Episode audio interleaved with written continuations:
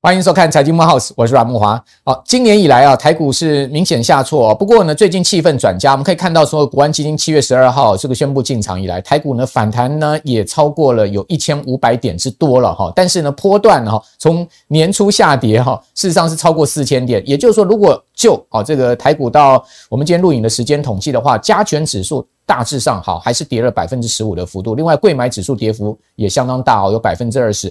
所以，投资人呢，哦，您现在手上的资产如果都没有变动的话，损失十五趴到二十趴，应该是符合大盘情况。不过呢，现在目前的整个市场气氛呢，也明显在转佳了。所以，我觉得呢，加大投资部位，现在目前是可行的投资策略。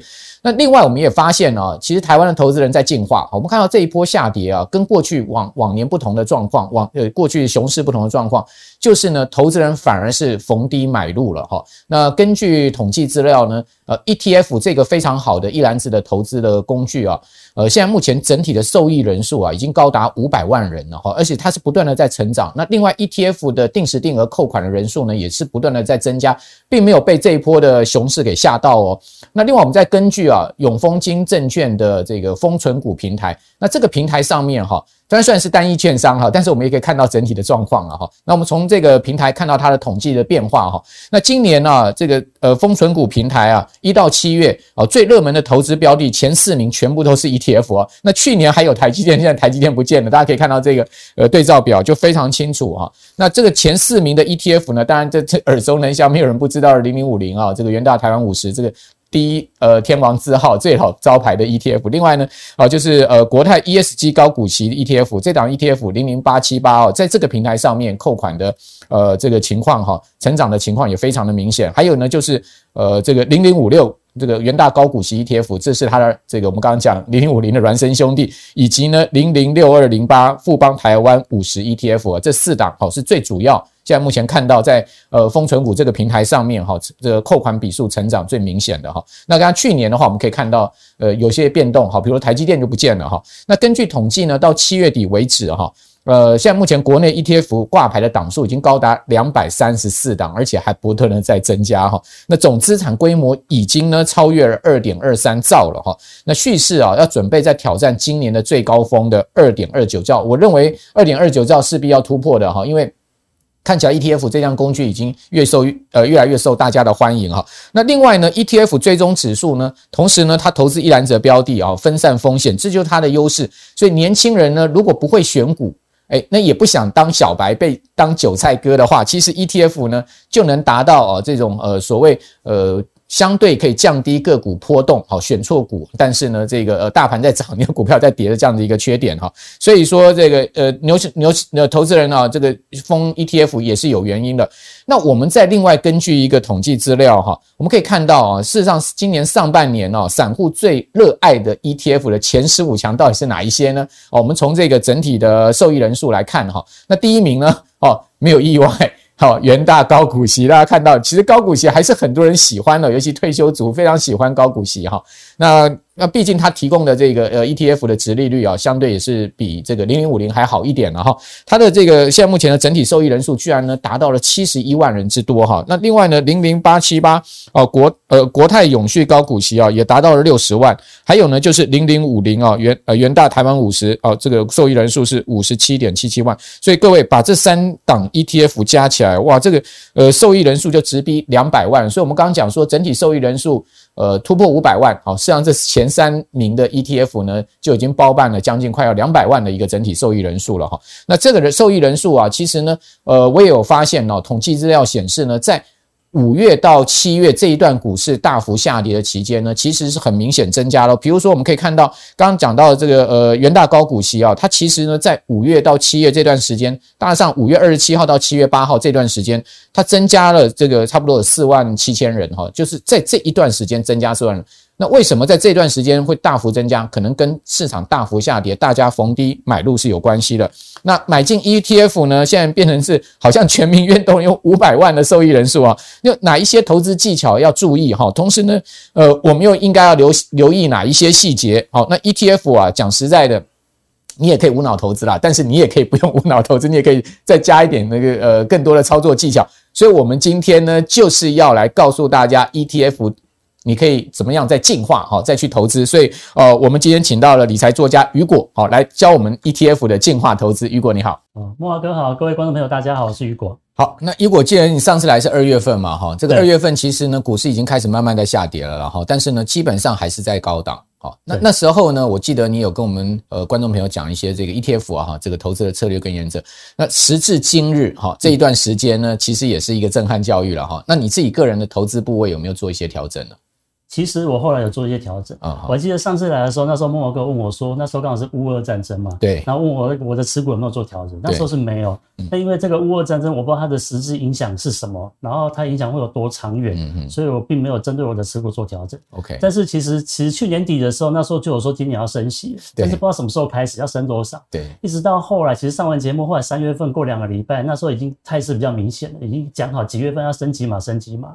对，那股市也已经有反应了，所以那个时候我有卖掉一点点股票，然后我有把一些债券 BND 跟 BNDX，因为它属于中期债，我把它稍微卖掉一点，然后转去买 TLT 这种长债。对，TLT 是二十年到三十年的长债嘛，哈。那您刚刚讲说你把这个 BND 跟 BNDX 这两档 ETF 转到 TLT 这档 ETF 上面去，好，所以这个转变的呃这个时间点大概是在什么时候呢？是你看到整个殖利率三月底是看到殖利率在波动的时候去做转变，对，因为其实已经很确定美国要升息了，然后那个态势都出来，而且又要缩表。那其实我觉得这也有点像是送分题啊，股市一定会下跌，但是会跌多少不知道，会跌多久不知道。对，那债券也一样是它价格会跌。对，可是后来新发行的长债，它的票面利率会是比较高的，是，所以我在晚一点的时间来买这个长债的话，其实我可以买到比较高的票面利率。OK，所以大概在六七月，我是大概三月份的时候卖掉一些中期债券，然后到六七月的时候，我开始买进这个 TOT 的长债。是，对，那这个长债我会买进的原因是说，我可以拿到比较高的票面利率。嗯，那再来是如果再来美国。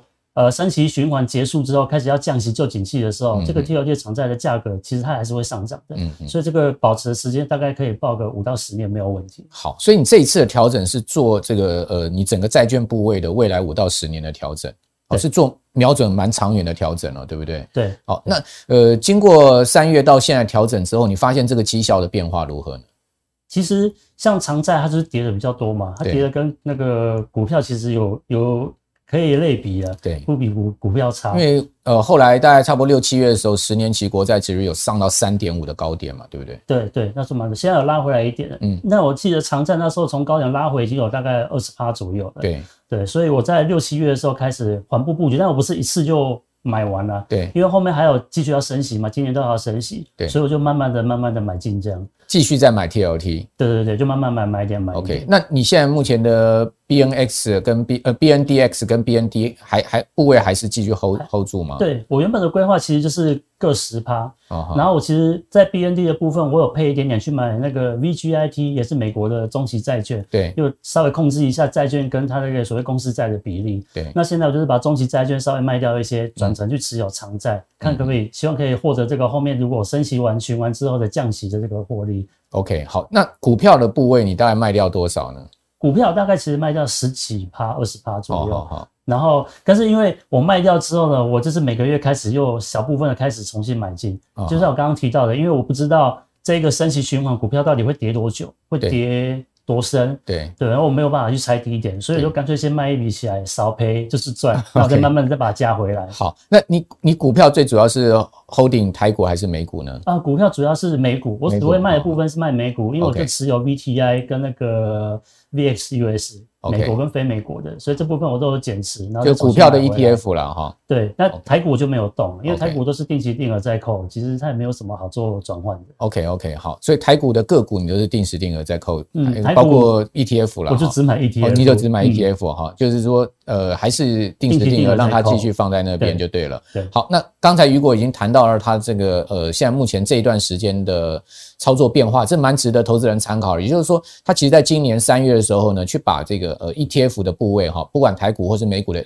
啊，雨果最主要是投资 ETF 啊，它的 ETF 部位呢，它把这个两档 ETF 呢，好，把它做部分的减持了哈，那同时呢，把这个呃减掉的资金呢，去做另外一档 ETF 的投资，也就是说，进入到这个 TLT 这个比较二十年到三十年期美国国债的一个呃 ETF，另外它把这个呃 BND 跟 BNDX 这两档 ETF 的资金呢，啊，这个稍微减掉一些，好，进入到 TLT 去，哦，这是它第一个非常重要的操作的方向哈。那另外呢，它也把它全球型的这个跟美国型的股票型的 ETF 呢，做一些部分的减码。哦，在三月的时候呢，同时呢，呃，后来就陆续再加回来，对不对？对，就四月开始慢慢再加回来。好，那他他的观念就是说，看到反正股市会下跌嘛，你当然先闪一下嘛，哈。那因为呃少赔就是多赚嘛，那你把资金空出去之后呢，再把资金未来还有这个流入的一个条件，哈，就是说这个我觉得这个操作策略可以提供大家参考，是蛮灵活的一个操作策略。同时呢。呃，我觉得如果对债市的这个理解啊，也非常的清楚。也就是说，今天你会发现，其实如果说美国升息到一定的这个循环到段落的时候呢，未来这个呃长债的殖利率会率先的往下走啊，但短债的殖利率会随着联准会的联邦基金利率啊持续往上升。所以我们可以看到过去殖利率曲线变化大概情情况是这样。哦，这这样的一个操作，其实现在目前就已经印证了嘛，哈，因为两年期国债殖利率跟十年期国债殖利率它之间的一个利差已经越来越大，也就是所谓倒倒挂哈负斜率的状况。哦，所以十年期国债殖率、长债殖率已经先下来了哈，但是短债殖率还在往上冲。哦，所以这也就是大概你你会做这样的调整的另外一个原因吧。好，就你刚除了这个呃票息利率以外，好，另外一个原因就可能殖率曲线的一个变化。好，所以在债券市场上面哈，那个债券基金经理人他们都会去做这个所谓的呃存续期间的调整呢，就一般我们讲说 duration 的一个调整哈，就类似像雨果这样子，所以短债、长债哈，他们之间的一个做这个呃部位的一个变化。好，那接下来我要呃请请教。你啊，就是说你刚刚谈到你整个资金操作一个部位变化哈，好，非常专业，所以我我接下来要请教你，就是说我们其实也可以看到资料哈，就是现在目前呢，投资人其实。大多数他其实不懂得如何应变了哈，所以他就是呃只有一个想法就是存好，反正我就是一直存下去就对了哈。但问题就是存你要还有不断的资金进来嘛哈，所以我们常讲说呃你要做这个呃不断的存股，最好你你必须要有把握，你每一个月都有这个固定的资金可以去存进去，不要断断粮了哈。那当然你用薪水的一部分去扣款，这其实是一个最好的方式。那根据证交所七月哈，我们可以看到定时定额这个户数统计前十大排行榜，我们可以发现哦。台积电，好，金融股依旧是存股排行榜上的霸王哦，这个永远不变的霸王哈。那金融股呢，更是占据了前六档哈。我们看到这个资料，大家可以看到，就是说。在股票跟 ETF 上面的存股标的，先给大家参考一下。好，那呃第一名呢仍然是台积电哈，交易户数有五万七千户。第二名是兆丰金啊，两万七千户。玉山金呢也有两万三千户，合库金一万三千户。第一金、中华电、台泥、中信金、红海、台新，我们可以看到它大大致上哦，就是呃这个台积电再加上呃。呃，传产跟金融的龙头股，那另外 ETF 的其实交易户数其实更多的了哈。它在纯 ETF 部分，呃元呃元大台湾五十有十五万户哈，元大高股息有十二万户，那国泰永续高股息呢有八万多户，那富邦台湾五十呢有六万七千户，富富邦公司治理呢有两万七千户。此此外，各位看到呃国泰台湾五 G 啦，元大台湾 ESG 永续，富邦越南。国泰智能电动车、国泰股利精选三十，好，这个就是我们可以看到这个排行榜上面的表单，让大家参考热门的这个存股标的跟热门的 ETF 到底是什么。那我这边我就要请教呃雨果了，既然我们今天要教大家进化 ETF 投资嘛，我们同时来讨论一下这种存股呃不断的存的方式是对还不对呢？还是说呢呃你有其他更好的建议？以及呢存金融股、存台积电 O 不 OK 呢？嗯，好。呃，在讲到存股之前，刚刚慕驊哥有提到说，我是不是这样一直存一直存就好了？对，其实我会建议说，存这是一个基本功，但是你要适时的做所谓的资产配置跟再平衡。嗯，如果你零五年一直存一直存，当然你可以抱很久的话，获利的机会很高。可是如果你碰到一次崩盘百分之五十的话，你之前的获利还是全部都吐一半回去了。对对，如果你可以每一年两年做一次再平衡的话，你可以至少稍微稍微把你的获利给收下来一点。哦，那之后在低档的时候还有机会有资金可以再加码。是，所以我觉得这个。观念上还是需要知道，但一般人就不知道怎么再平衡，点在哪里，对不对？还有平衡的比例是什么？对，这个其实可以回看一下我们上次的节目内容。OK，好。对，那其实再平衡执行的话，你每在设定每一两年，然后你在不同资产之间做资资金的流动，股票涨多的时候就卖掉一点，放到银行去定存也可以。嗯，嗯嗯。那股票在下跌，比如说你像碰到百分之二十三十的回档的时候，你的定存就可以拿一些出来回去买股票了。嗯嗯。对，你只要固定的规则去做就好了。好，那雨果其实上次二月来有讲到这个再平衡的一些策略跟原则嘛，好，我们可以把下面的连结放上去，让大家直接点进去，对不对？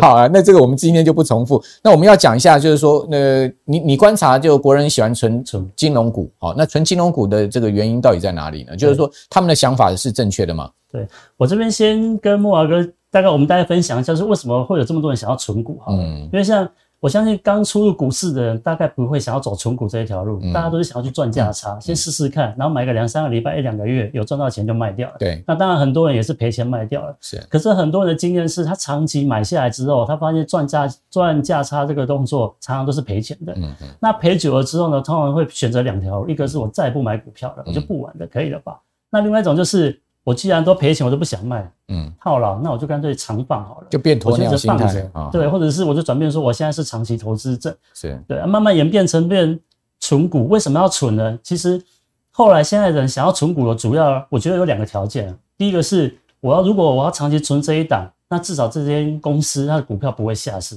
它不会变壁纸嘛。好，那除了不会变壁纸之外，可是如果它股价会大幅下跌的话，那我还是亏钱啊。所以我要进而要求它的股价最好是波动小，我不求大赚，但是至少不要让我大赔吧。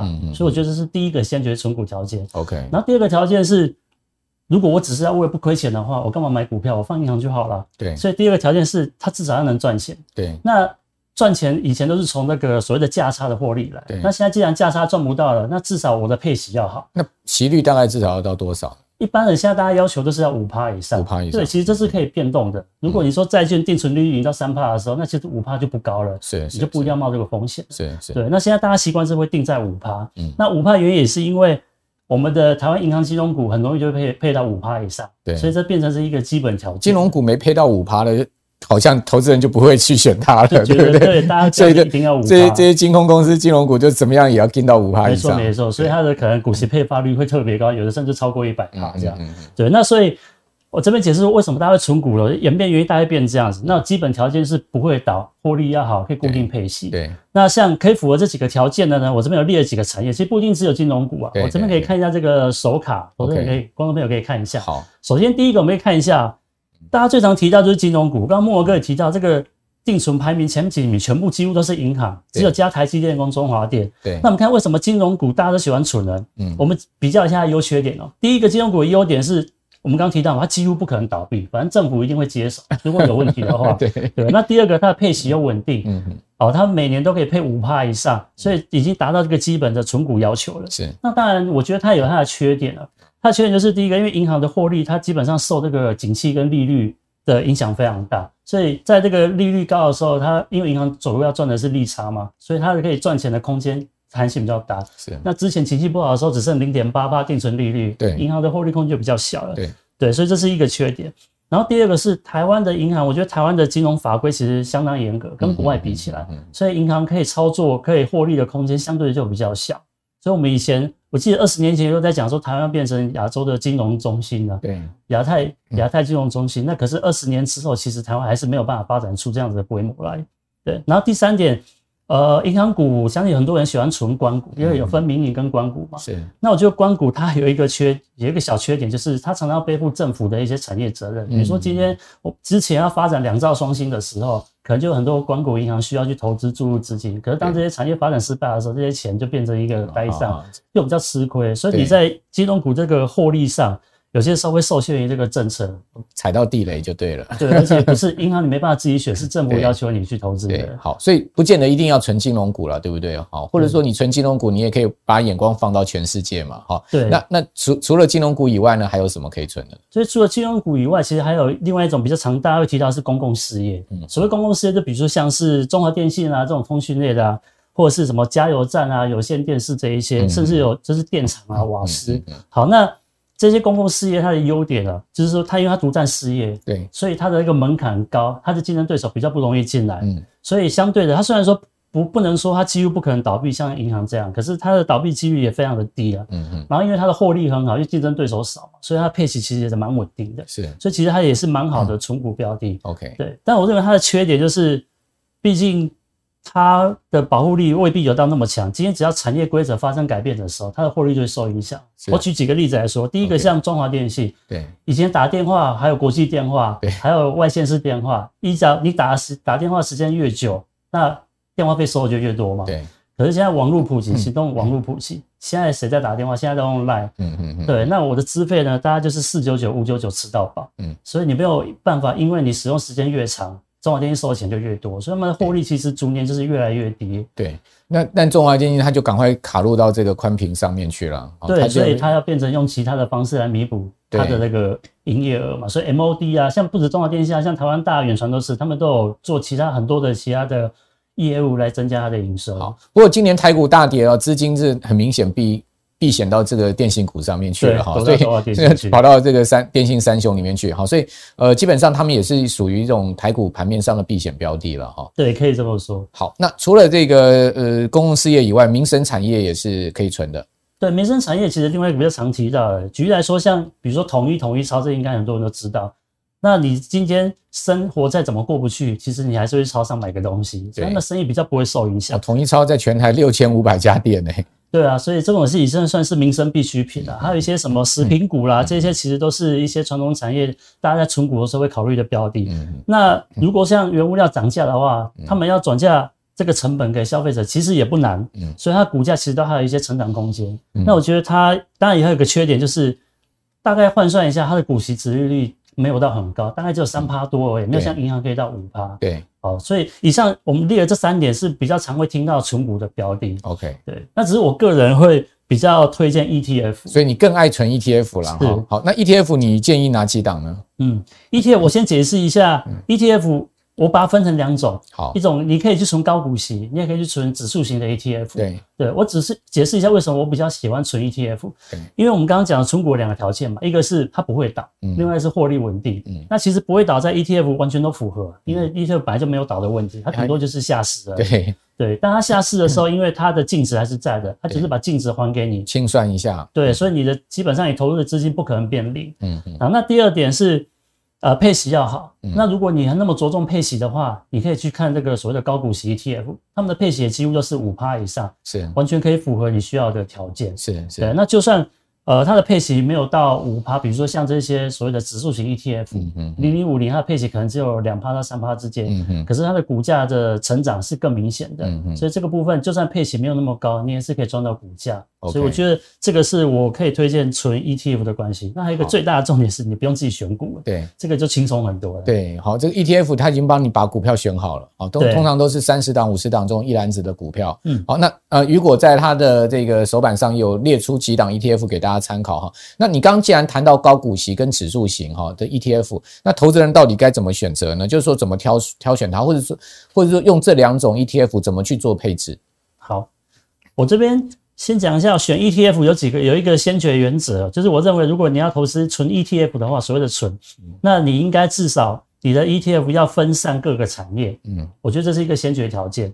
那我们看一下。我们可以看这个手板啊，台股的比较著名的几档高股息 ETF。嗯嗯。那我们先看第一档零零五六，这大家都知道了。对。它的选股逻辑就是它会去预估未来一年在配息的时候哪几档哪几家公司殖利率最高，那排名起来它选前三十档，那每年有两次更换成分股的的机会。嗯嗯。那它的产业占比比较多，大概七成是在资讯技术，其他就是在原材料啊工业上，所以它产业是有点虽然有点分散，可是。还是比较集中在所谓的电子产业，是对吧？一年除息一次，像它去年的股息值利率是五点五六趴。嗯，我这边解释一下为什么用去年来算，因为今年还有很多还没有配息。那为了公平起见，所以我就统一去算它去年大家都已经配完的方式。嗯，那尽量公平啊，因为我们后面还有一档是零零八七八跟零零九零零，零零九零零今年是第一次配息。对，那零零八七八因为它的上市大概两年左右，它前两季的配息又比较低，所以我们看一下下面我换算下来五点四三 percent。可是如果它在最近四季几乎都可以配到零点三块左右，所以一年可以配到一点二块。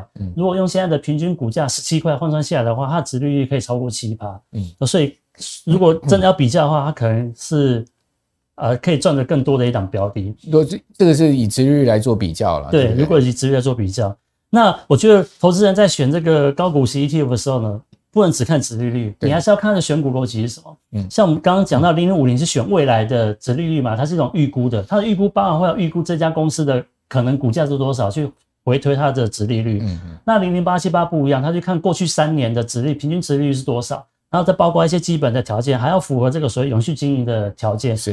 然后去选出，我觉得过去三年它可以配那么多，那明年它应该也可以配到那么多哦。它的配股条条件会这样。嗯。那我们看它的产业占比。它的电脑周边占了二十八趴，那金融保险占了二十五趴，所以你看这一档，它就选了比较多的金融股进来，还有通信网络，这个中华电信啊、台湾大也有被选进来，然后它是季配息，所以零零八七趴的这个买的人是越来越多，越来越好，甚至已经超过零零五零了。是，对。那我们再看看，那零零九零它比较特别一点啊，零零九零零它是选三十档。我预估，呃，不是预估，就是我已经看到下一季即将确定要配息的，然后看一下值率多少，直接把它调进来。对，所以看起来变成说我今年只要有配息的，配的高的，我就尽量都把它挑进来，然后去赚它的配息。嗯哼。可是这种选法呢，会有一个缺点，就是它的成分股转换率非常高。嗯。以目前它大概成分股换了两次到三次，每一次都几乎跟动了百分之七十左右。嗯。那这个缺点就是你的。嗯，交易成本会非常高，是一样都会转嫁到这个投资人的身上。对，所以我们看一下，它今年第一次配息，呃，换算下来大概是十趴左右，嗯，看起来非常的高。可是因为它把今年上半年所有公司已经配息的息都已经发给你的，那下半年配息的公司比较少，嗯，所以我投资人不能预期说他下次再配息的时候，他都可以配十趴给你。是是是，对。然后零零七一三也是，它比较有点综合前面的，它。其实专门会去挑选这个所谓的高股息啊、高品质，从两百五十档里面选出五十档高股息的个股，那一样会去每年两次替换它的成分股。那它有一半呢，就是属于在技术，呃，在电子产业，然后一样有包含原材料跟通讯服务。然后它的股息殖利率去年换算下来也还不错，有六点八趴。嗯，好，这是目前这四档是比较热门的高股息 ETF。好，这如果。呃，很客观的去比较这四档这个呃热门的 ETF 哈，呃，就是在高股息这个领域上面。那观众朋友大家自己参考哈。嗯。那另外我们来讲指数型的。好，指数型的部分呢，我这边也上一下这个字卡，好，这边可以看一下。嗯、我这边列了四档，分别分别是比较知名的零零五零跟零零六二零八，然后还有零零六九二跟零零八五零。那前面两档零零五零跟零零六二零八呢，他们的选股逻辑是一模一样的，他们就是选台股市值前五十大。那这个意思也是代表说，今天只要谁股价被炒得高，不管它有没有获利，它就可以进前五十大啊。这个是其中的一个特点。那我们看一下它的前三大持股，基本上都是台积电、联发跟鸿海，基本上不太会变。它唯一变动大概就是持股比例而已。对。然后产业技术主要都集中在电子类股，尤其是半导体跟资讯产业。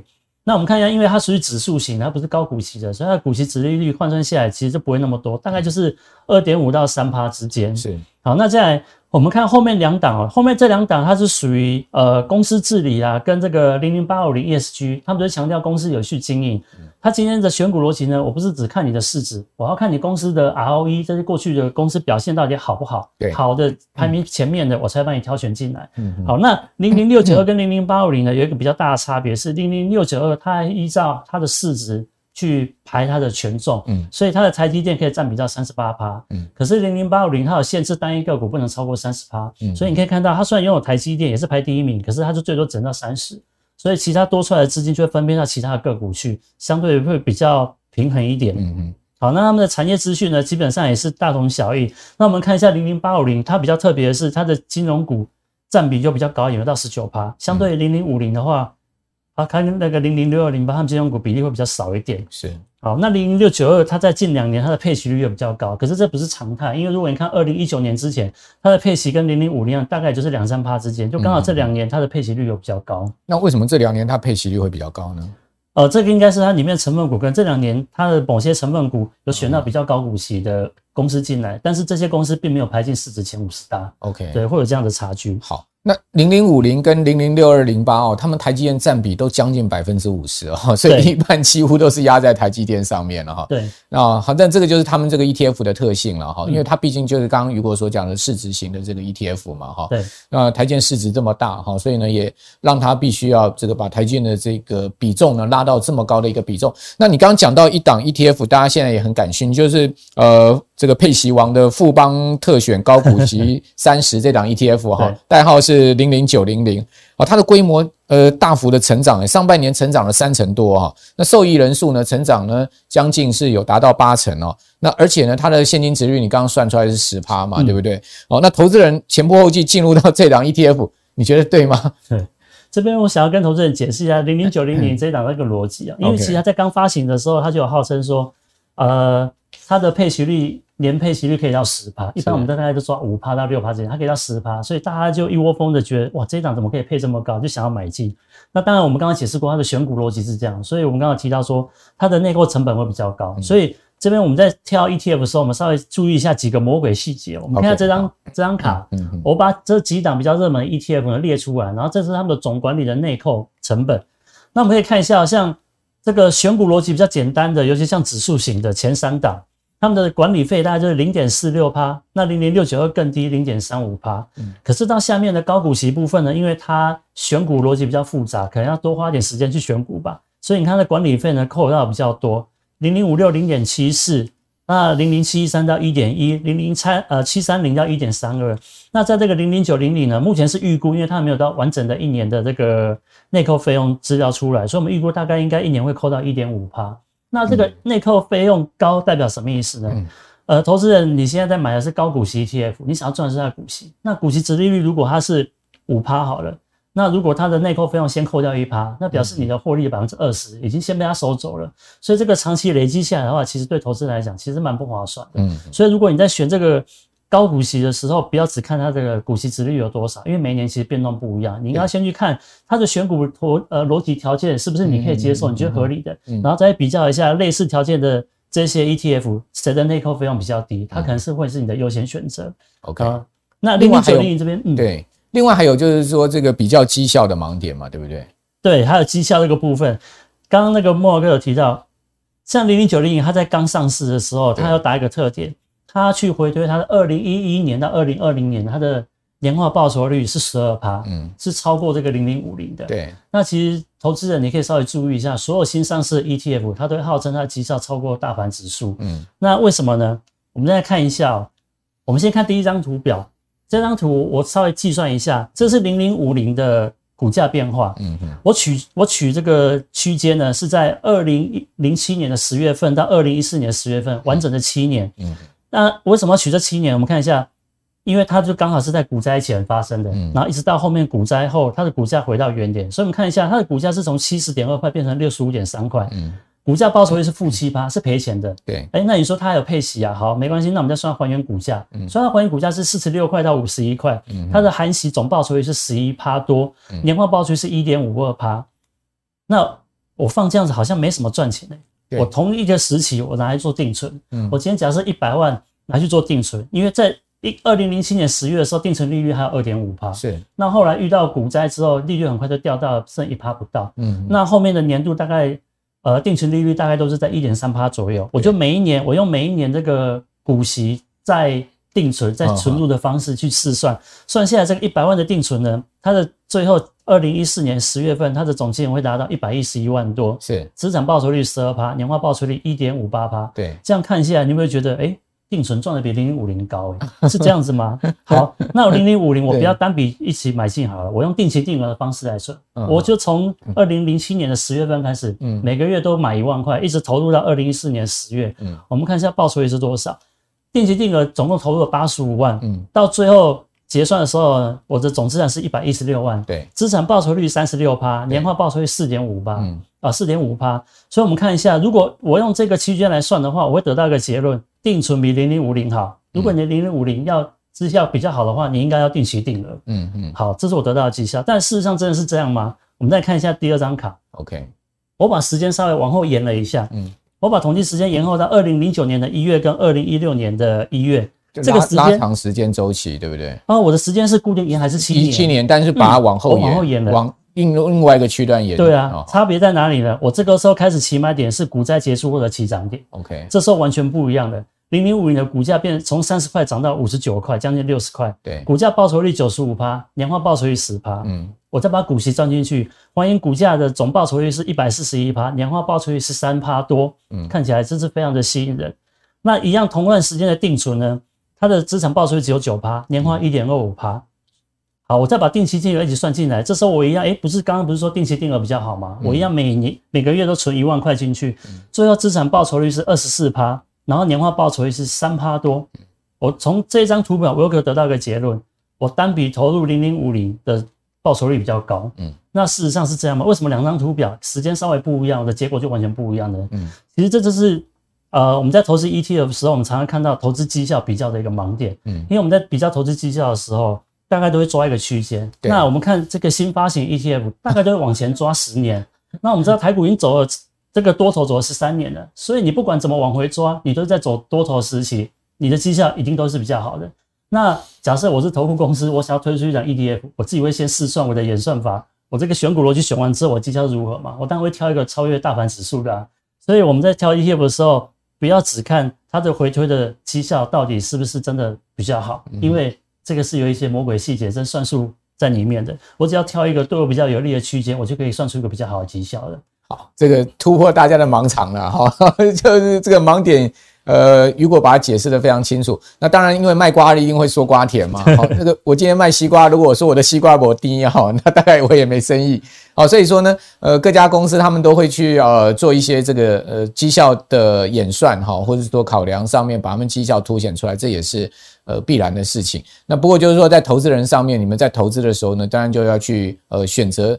呃，适合你哈，而且呢，长期的策略也很重要。所以，如果最后给我们一个建议吧，就是说，如果是呃，从你刚刚这两张图表哈，这个所计算出来的一个绩效比较的话，你会建议我们投资人呃，运用 ETF 在定时定额上面应该用什么样的策略呢？嗯，在 ETF 上，我觉得。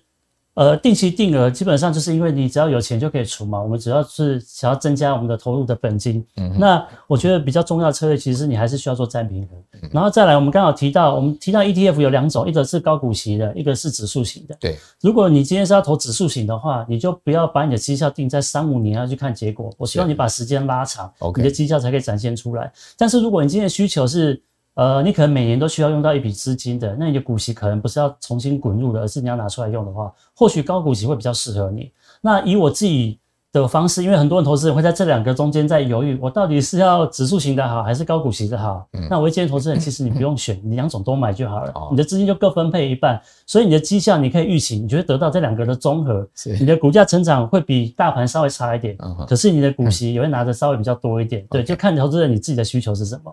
好，那今天谈了很多 ETF 的投资策略，也谈到很多 ETF 的这个代号啊、名称啊，哦，都给我们投资人选择了哈。那至于说大家可不可以全部把它都买下来哈，那就看你是不是大人哈。如果你是小孩的话，你可能只能选择；如果你今天财力够，哈，你是大人的话，有一些好的 ETF 啊，真的你可以其实呃这个。把 ETF 再变成是一个打包买入的方式，对不对？对，我们讲说 ETF 它本身就是一个一篮子投资，如果你再把 ETF 变成是一篮子投资的话，哇，那你的这个投资当然就是呃这个呃波动会更更平稳了哈，就是说整个多元性会更广了哈。那当然也要记得啦，你不要说我今天打包一篮子 ETF 哦我全部都是高股息的，我全部都是全值型的哈，呃市值型的。事实上，其实你也可以去做呃高股息市值型，或者是说呢呃特殊产。产业类别的 ETF 的这种配置，对不对？哈，就是说你也可以再做而，你整个资产的配置。我想这样子，呃，投资下来的话，相对呃，你这个呃波动的风险，然后是多元性就会就会更广了。好，那今天我想呃，我们很高兴请到雨果再次来到我们的节目现场，跟大家。呃，分享了哦，他对 ETF 的看法，以及呢，他也告诉大家哈，他现在目前手上有的这个呃 ETF 啊，或者说他的筹资策略是什么？我相信我们的观众朋友都有很多的收获。好，那今天非常谢谢雨果了，也谢谢孟老哥，那也谢谢我们所有观众朋友的收看。如果您喜欢我们的节目的话，请上 YT 啊哈，脸书各平台搜寻财经慕 House，也记得大家呢在六日晚上的这个时间点呢，一定要准时收看我们的节目。好，我们下次再见了，拜拜，拜拜。